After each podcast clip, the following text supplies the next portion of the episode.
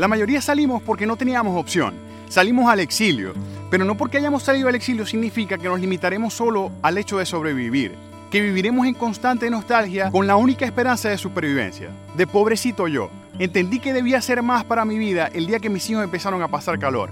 Entendí que debía hacer más el día que empezaron a pasar frío. Y no solo por el hecho de que pasaran frío o de que pasaran calor, sino que lo hacían sin quejarse. Es más, lo hacían con una sonrisa en la cara. Ese día entendí que debía construir un entorno más sano para ellos, que se lo merecían, que yo también merecía algo mejor. Carajo, no salí solo a sobrevivir, salimos a vivir.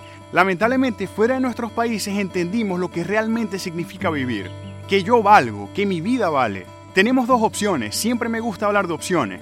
O nos conformamos con sobrevivir o aprovechamos todo lo que el entorno nuevo nos ofrece para poder vivir con todas las letras de la palabra. Vive, vive con pasión y procura hacer mejor la vida de quienes te rodean. Si la vaina se pone difícil, sigue, la vida es eso, obstáculos y triunfos. Pero por lo que más quieras, vive. Vive sin joder, sin pisotear a nadie contribuyendo, haciendo, aportando. Esto es de resistencia, no de quién llega primero. Si conoces a alguien que ha logrado vainas que aún tú no has logrado, no envides, al contrario, alégrate por ellos y por ti, porque esto significa que si otros lo lograron, nada te detiene a ti para que lo puedas lograr también. No salimos solo a sobrevivir, no saliste solo a sobrevivir.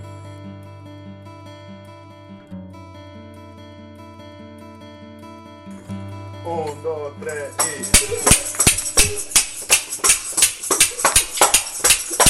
Peace.